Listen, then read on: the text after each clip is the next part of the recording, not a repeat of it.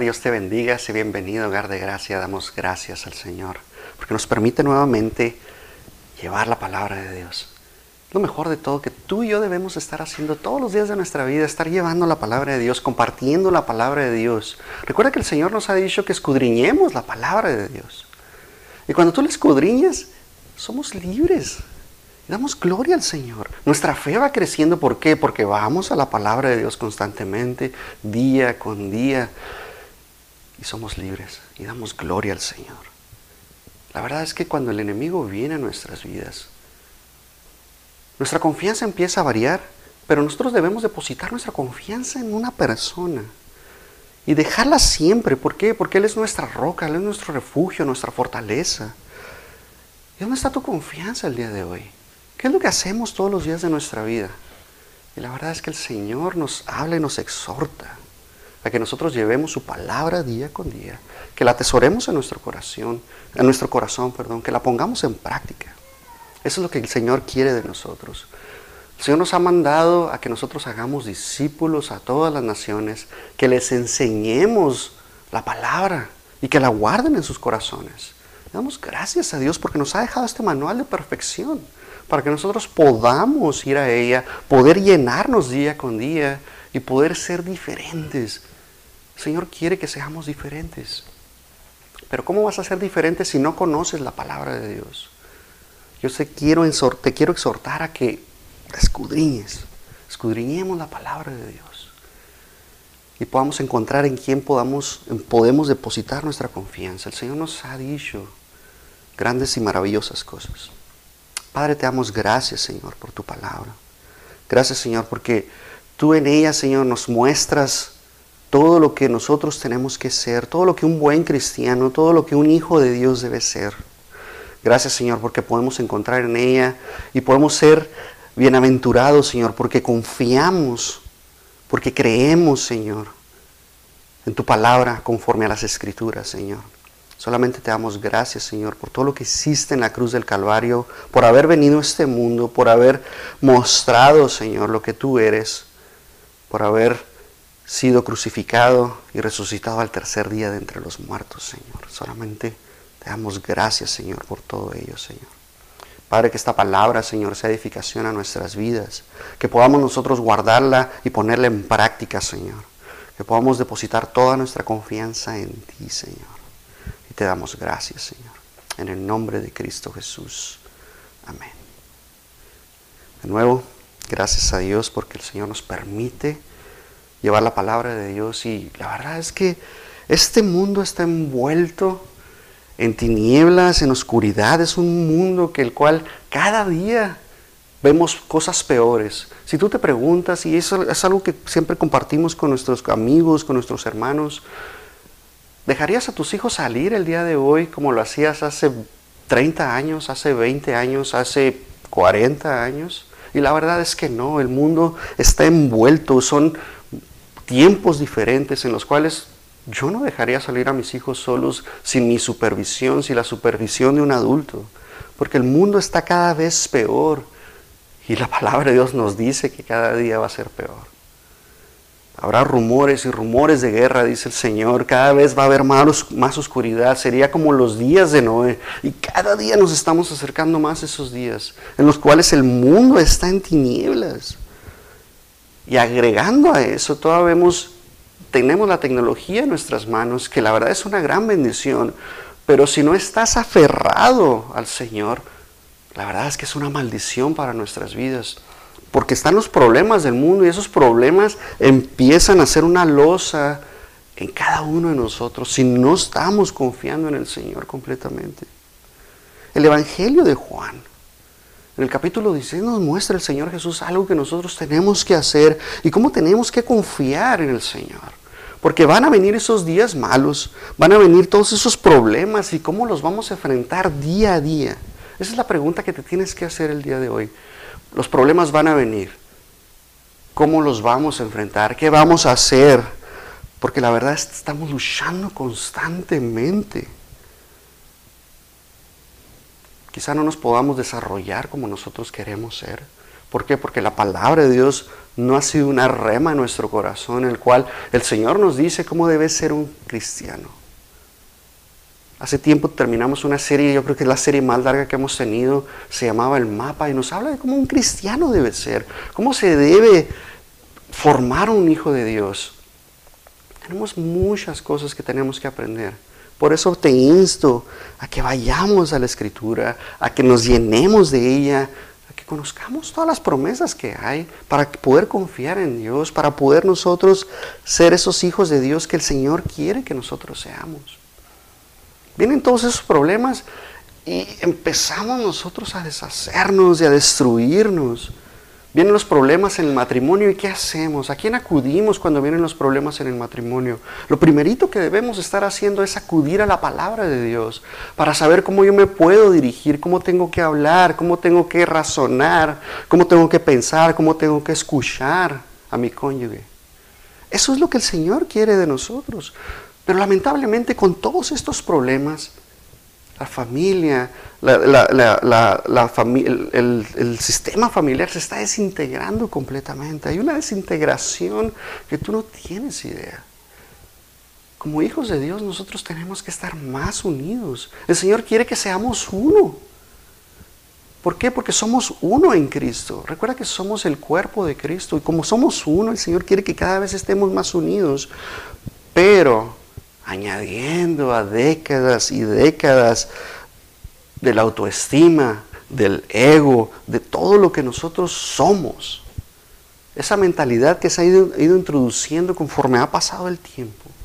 A, finales a, principios del siglo XIX se empezó a meter todo esto. Y ha sido una enseñanza que se ha estado metiendo. Y la verdad es que vemos todo esto y somos consumidos por el ego. Somos consumidos por lo que nosotros queremos ser y complicamos aún más nuestra situación. ¿Por qué? Porque solamente pensamos. A veces mi esposa me dice, es que no puedo entenderte lo que tú me estás diciendo porque no me lo dices. Y solamente yo lo estoy pensando. Y lo que debería hacer es que yo lo tengo que compartir para poder saber cómo solucionar un problema. Pero si tú nomás lo tienes ahí pensando y no hablas, la verdad es que no vas a poder solucionar esos problemas. Tenemos que abrirnos, dejar que el Señor sea el que obre nuestras vidas, todos los días de nuestra vida. ¿Sabes que entre más materialistas somos, más está convirtiendo a cómo está esta sociedad? Nosotros tenemos que compartir, tenemos que dar. El Señor quiere que nosotros estemos dando en todo momento. Y que nuestra relación no solamente sea el yo, ¿verdad? Como, como lo hemos visto anteriormente, tenemos que dejarnos usar por el Señor. El mundo cada, cada día quiere destruir más y más a la familia. Si tú te das cuenta, ahora ya no es ten más hijos, eh, multiplícate, sino es tú. Eres tú el que tiene que hacer las cosas. Es tu negocio, es tu trabajo, es tu profesión, es tú y a lo mejor tu perro o tu mascota. Pero solamente tú, tú no necesitas de nadie más para sobresalir. Y eso es lo que el enemigo ha estado sembrando a partir de este siglo. Si tú te das cuenta, eso es lo que ha, estado sucediendo. Hay una angustia en todo el mundo. Inclusive vemos, ¿verdad?, cómo, cómo ha estado trabajando el enemigo. Y la verdad es que tenemos que estar buscando dos cosas. Primeramente tenemos que buscar al Señor en nuestra vida. Regresar al camino de rectitud. Dejar que el Señor nos dé esa paz que sobrepasa todo entendimiento y que nos dé el gozo que nosotros necesitamos. Eso es lo que nosotros tenemos que, que tener en nuestra vida en todo momento. ¿Por qué? Porque la paz que el Señor nos da, el gozo que el Señor nos da, dura para siempre. Cuando vengan los problemas, tú solamente le dices, le entregas al Señor, Señor, está en tus manos, porque tú eres el que me va a dar la paz, tú eres el que me va a dar el confort. Y en medio de eso tú te gozas en todo tiempo. Primera de Tesalonicenses 5 nos dice que estemos gozosos, que estemos orando en todo tiempo, porque esa es la voluntad de Dios en el Señor Jesucristo. Y nosotros tenemos que ser gozosos en todo momento. La verdad es que el ser humano necesita tres cosas. Y eso es lo que nos dice la palabra de Dios. Todo ser humano necesita amor. Todos necesitamos amor, necesitamos ser amados, necesitamos ser incondicionalmente amados. Y solamente el Señor Jesús nos puede dar eso. Hay una abundancia en el Señor Jesús. Por eso Él se entregó a sí mismo por nosotros, por amor. Por amor Dios ama al mundo y envió a su Hijo por nosotros para que nosotros creamos en Él, tengamos la vida eterna. Si tú crees en el Señor Jesús, la verdad es que el amor de Él va a venir a tu vida. Necesitamos ser amados generosamente, necesitamos ser amados por alguien que nunca nos falla.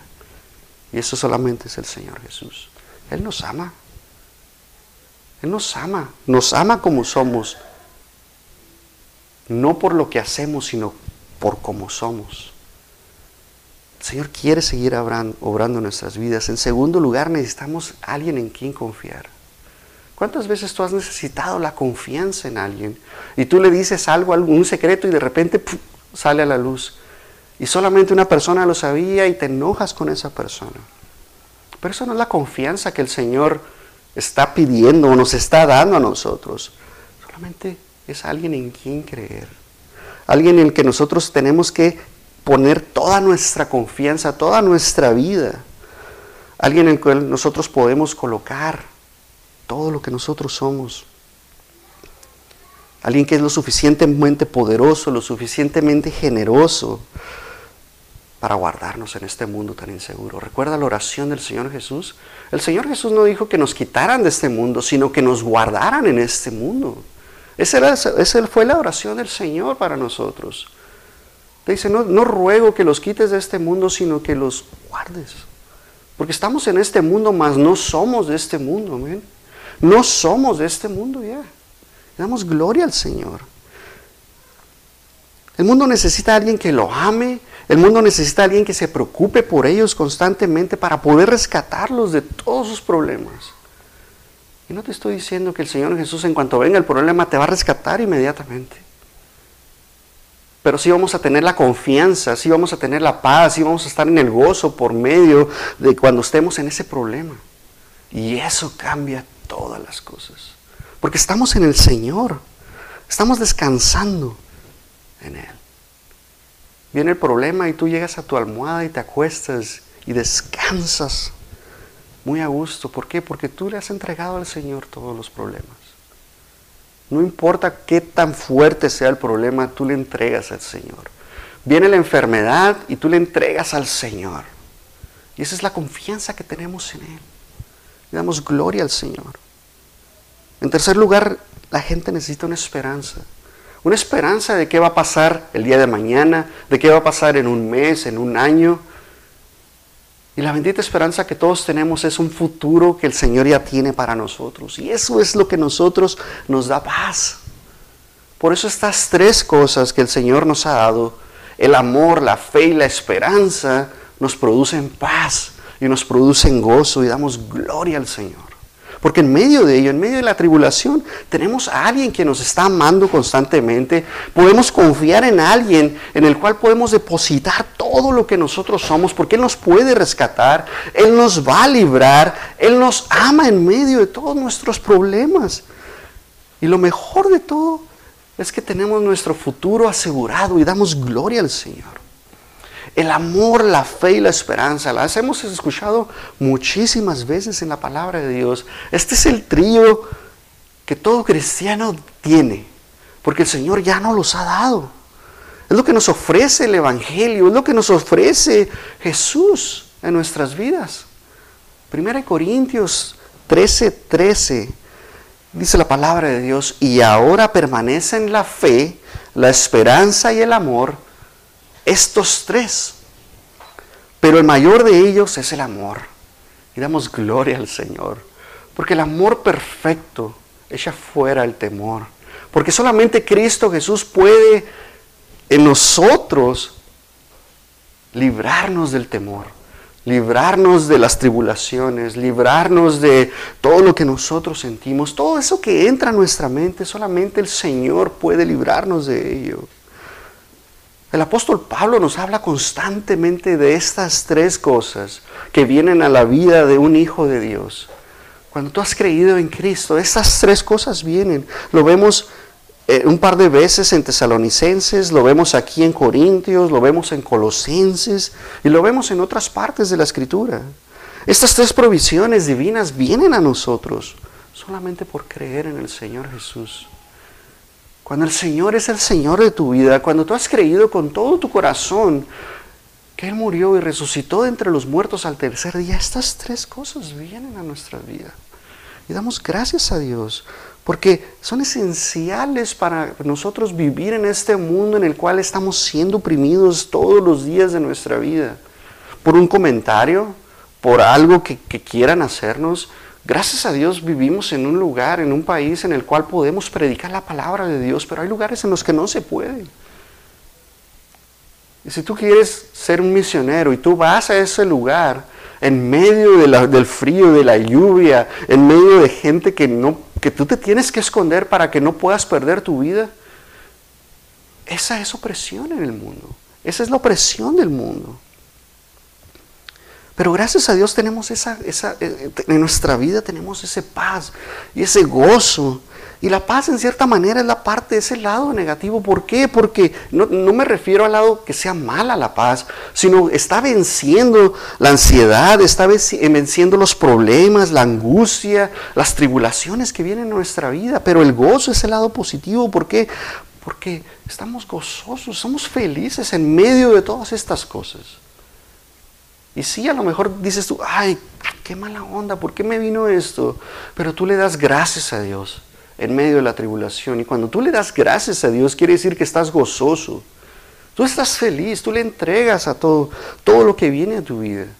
De nuevo, si viene la enfermedad a tu vida, tú le das gracias a Dios. ¿Por qué? Porque eso te va a acercar más a Dios.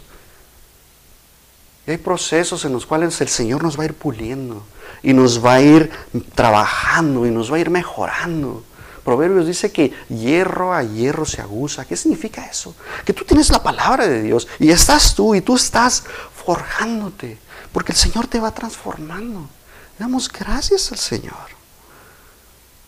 Conforme llegamos a esto, a esta palabra de, de, Juan 16, el Señor está hablando sus últimas palabras a los once discípulos.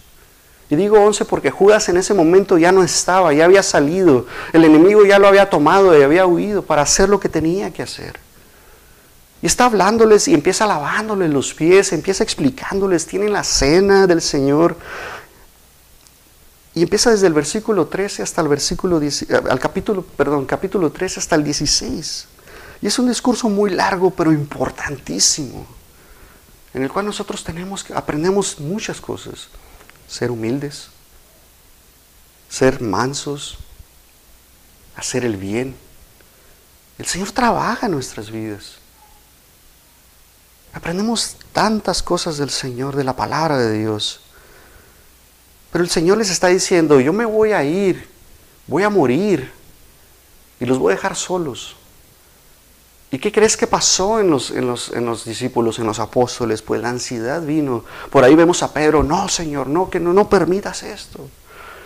Y vemos a todos ellos tristes y sabemos lo que pasó después. Todos ellos abandonaron al Señor, menos Juan. Pero el Señor nos habla y nos, nos, nos quiere enseñar algo detrás de todo esto, que a pesar de que el Señor no iba a estar con ellos, tenemos una esperanza en Él. Y la verdad es que el Señor quiere que nosotros estemos trabajando día con día en la palabra de Dios. El Señor nos, nos estaba diciendo inclusive que lo iban a matar, inclusive que lo iban a arrestar. El Señor quiere que nosotros sigamos trabajando. Mira lo que dice Lucas 21, 16. Mas seréis entregados aún por vuestros padres y hermanos y parientes y amigos, y matarán a algunos de vosotros, y seréis aborrecidos de todos por causa de mi nombre. ¿Te das cuenta esa aflicción que puede venir a nuestra vida? Hay personas que por causa de Cristo Jesús nos odian Y está en la palabra de Dios. Y seréis aborrecidos todos por causa de mi nombre.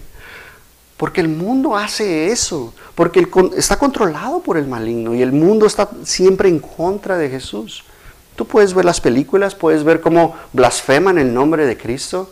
Puedes ver cómo se burlan en el nombre de Jesús. ¿Por qué? Porque así es el mundo. Y Jesús nos está diciendo, no te va a ir bien por causa de mí. Yo siempre he dicho, lo más fácil es creer en Jesús. Porque Él está tocando a la puerta. Y si tú endureces tu corazón, no va a entrar. Pero si tú abres esa puerta, si tú abres la puerta de tu corazón, Él va a entrar. Y va a cenar contigo y el Padre. Y vas a hacer morada el Espíritu Santo. Y damos gracias a Dios. Eso es lo más fácil, porque nosotros no le amamos a Él, porque Él nos amó primero.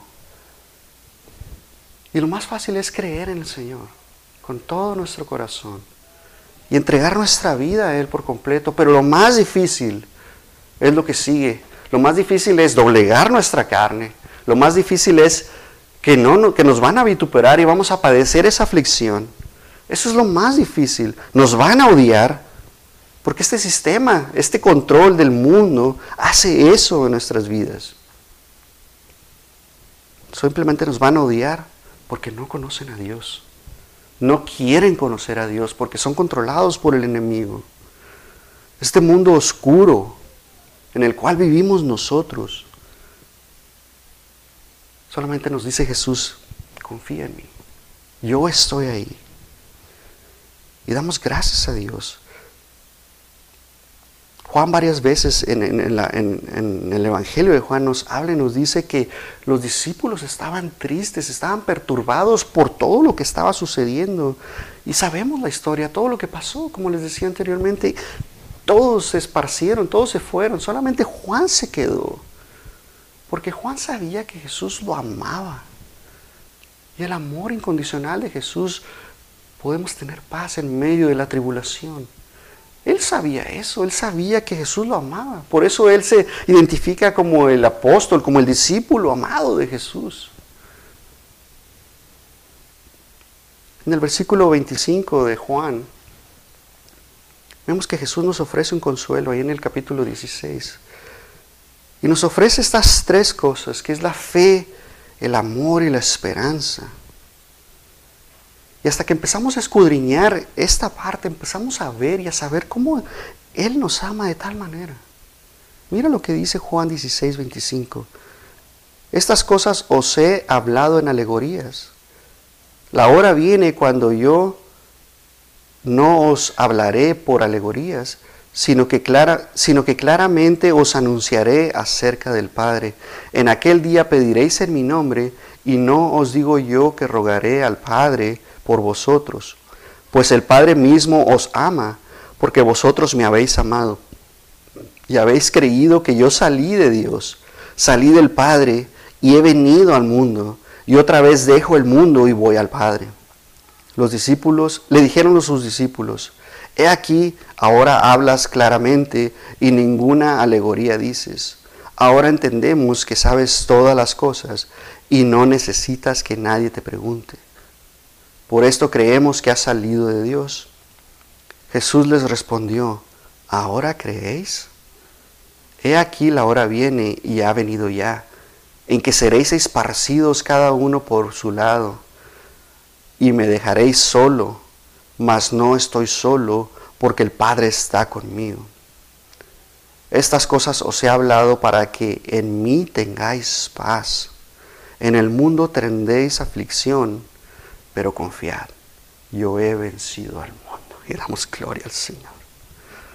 La verdad es que, ¿cómo podemos tener paz en medio de todo esto cuando sabemos que Jesús, solamente ponte a pensar que tú eres uno de los discípulos de Cristo, porque eres un discípulo de Cristo, amén. Pero estás en ese momento con Cristo en el cual Él está hablando y diciendo estas cosas de lo que va a suceder en ese momento. Y Jesús nos está diciendo, ¿cómo poder, cómo puedes tener paz en medio de todo lo que va a suceder. en medio del martirio, en medio de la persecución, en medio de la esparción, porque Jesús ya nos dijo estas cosas, porque Él conoce el futuro. Y está diciendo que van a ser esparcidos, que van a padecer aflicción. ¿Cómo puedes confiar? Dice, dice el versículo 33, en el mundo tendréis aflicción, pero confiad. Yo me quiero detener en esta parte, en el mundo tendréis aflicción, y eso es lo que estamos hablando. ¿Qué significa el mundo? No es el mundo físicamente como lo conocemos, no es la tierra si tú sales a la calle, no está hablando de ese mundo, está hablando de este sistema de control en el cual es dominado por el enemigo. Recuerda, Pablo nos dice, eh, es el Dios de este siglo, es el príncipe de la potestad del aire, es el espíritu que ahora opera en los hijos de desobediencia, está controlando este mundo. Y solamente esto para que, lo, para que lo podamos escudriñar, dice, los hijos de desobediencia simplemente está hablando del término pecadores. Eso es lo que, a lo que se está refiriendo. Vivimos en este mundo lleno de maldad. Tú ves las noticias y solamente hay guerras.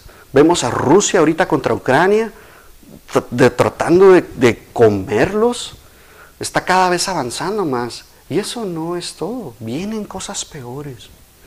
Vienen cosas peores. ¿Ves ahorita en las escuelas, en nuestros hijos, qué les están enseñando?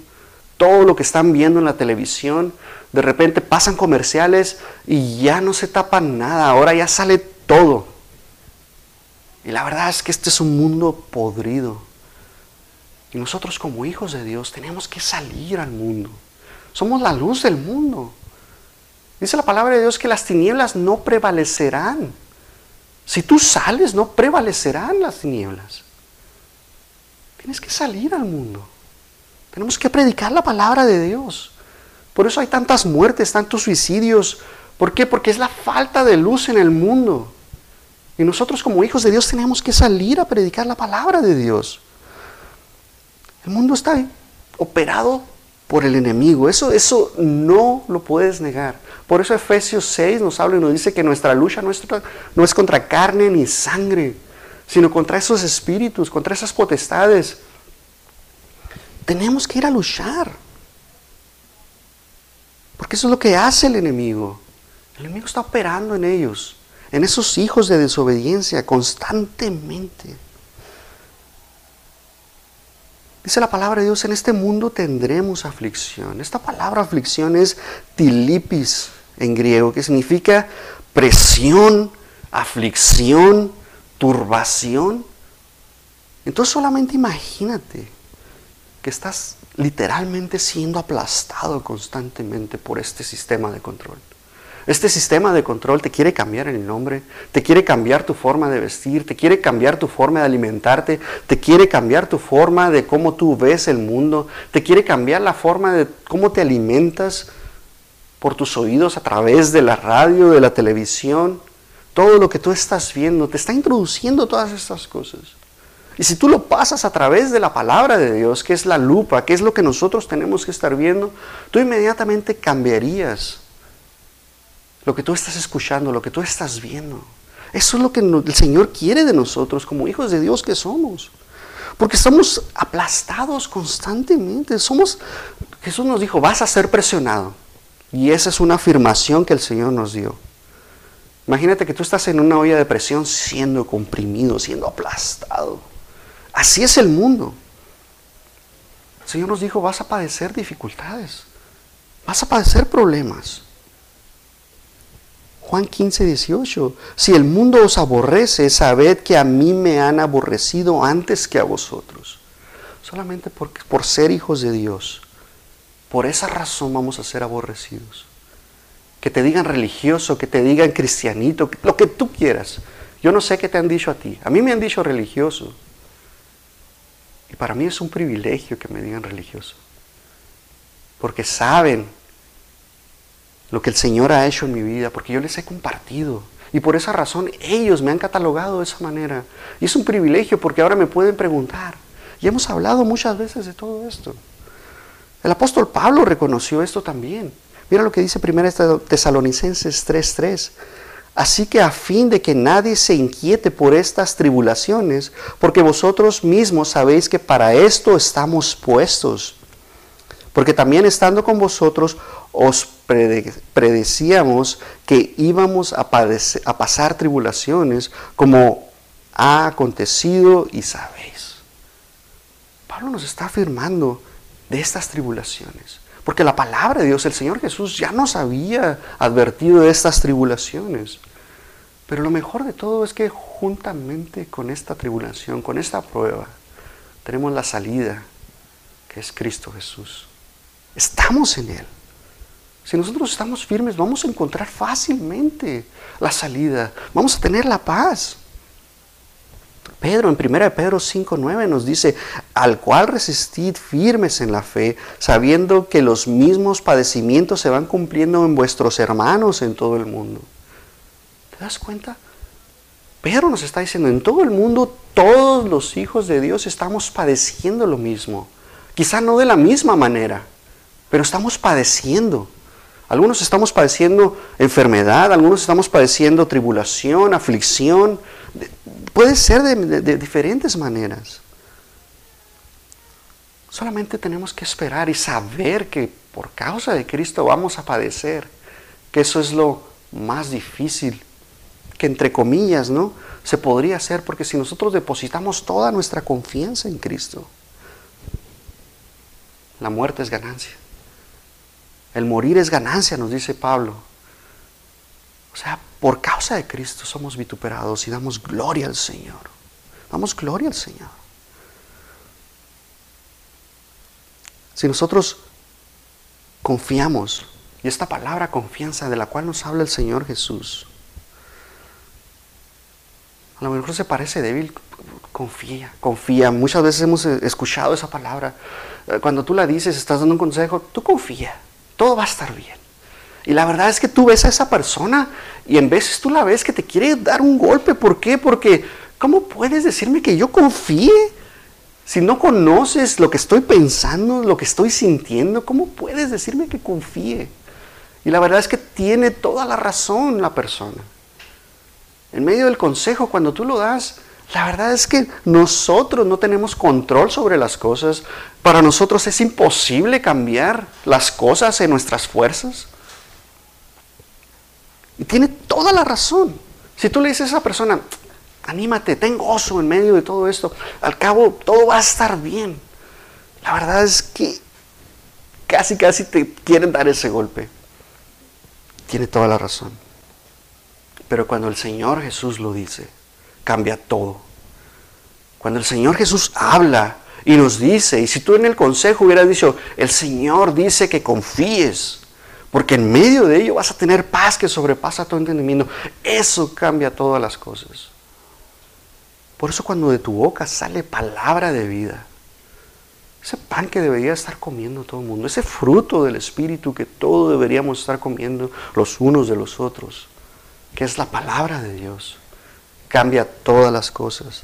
Esta palabra confiar o animar es la palabra es una palabra griega y es un imperativo, es un mandato que el Señor Jesús nos está dando. Y cada vez que nosotros le escuchemos, porque el, Señor Jesús es el único, escúchame, es el único que nos dice confiar. Ninguno de los discípulos nos dijo esta palabra, solamente el Señor Jesús nos dijo esta palabra. Y eso cambia todas las cosas. El Señor Jesús nos dice, anímate, sé valiente, Encuentra valentía. Esto es lo que significa esta palabra que el, Señor Jesús nos está dando. Por eso, cuando escuches, mira que te mando que te esfuerces y seas valiente. Tú estás animado en medio de la tribulación. En medio de los problemas, tú te llenas. Señor Jesús nos habla y cambia completamente todo. Todo el contexto cuando el Señor Jesús te dice que te animes. Simplemente no es una palabra motivacional en la cual tú puedas salir y decir, sí, todo va a estar bien. Pero cuando tú dices, el Señor me está diciendo que Él me ama, que Él va a estar conmigo, que Él tiene cuidado de mí, que sus promesas que tiene para nosotros, para el futuro, se van a cumplir en, algún momento de mi vida? ¿Que Él escucha mi oración en medio de todo lo que yo estoy pasando? ¿Que Él está ahí listo para escucharme? La verdad es que cambia todas las cosas. El Señor Jesús le dijo esto a los discípulos cuando ellos estuvieron con Él poquito más de tres años con Él, caminando constantemente, conocían a Jesús, sabían cómo era Jesús, sabían cómo dormía, cómo comía, los chistes que contaba. Solamente ponte a pensar de cómo era Jesús, cómo se enojaba Jesús, cómo lloró Jesús, porque ellos estuvieron ahí con Él. Damos gracias a Dios que podemos tener esta evidencia y poder creer y ser bienaventurados, porque tenemos esta palabra que son ríos de agua viva para nuestras vidas.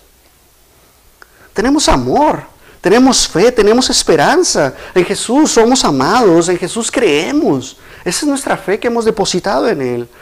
Y estamos esperando para la venida del Señor Jesucristo. Y la verdad es que solamente orar y orar, Señor, ¿cuándo vas a venir? ¿Cuándo vas a venir? Y si no es hoy, darle gloria al Señor porque no fue hoy. Y si es hoy, gloria al Señor porque fue hoy. Darle gracias a Dios. Es todo lo que nosotros necesitamos. Un hijo de Dios necesita estas tres cosas. Amor, fe, esperanza. Ese futuro glorioso en el cual nosotros podemos estar pensando. ¿Dónde vas a estar? ¿Dónde vas a vivir? ¿Qué te va a dar el Señor? Pero para que te dé algo tú tienes que trabajar.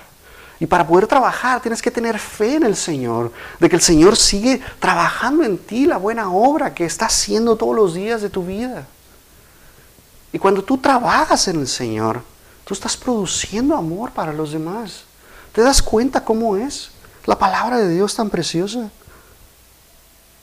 ¿Por qué la gente que está padeciendo en el mundo no corre a Cristo? ¿Por qué? Esa es la pregunta que tenemos que hacernos. Porque falta alguien quien les esté predicando la palabra de Dios. Dice la palabra, ¿cómo, irá, ¿cómo oirán si no hay quien les predique? A mí es mucha, los obreros pocos. Tenemos que trabajar, tenemos que esforzarnos. ¿Por qué no acuden a Cristo, que es el soberano, que Él sustenta todas las cosas con el poder de su mano? Él es el creador de todas las cosas, Él es todopoderoso.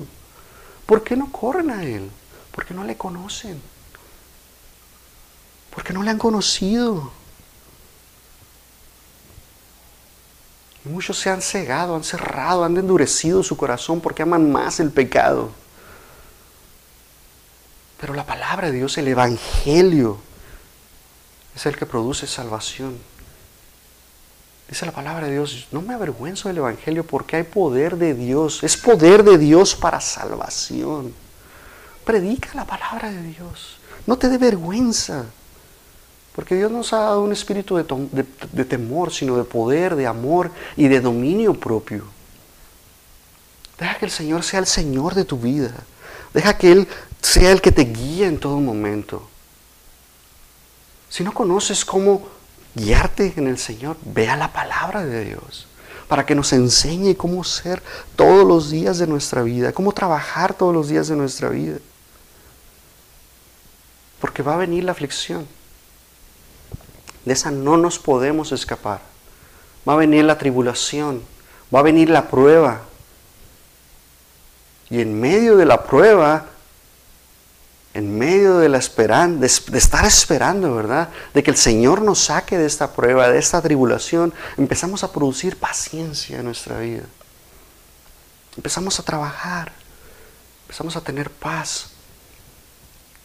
Y en medio de ese momento en el cual tú estás solo con el Señor, tú empiezas a trabajar, empiezas a tener ese encuentro con el Señor, empiezas a afilarte, empiezas a escudriñar la escritura, empiezas a estudiar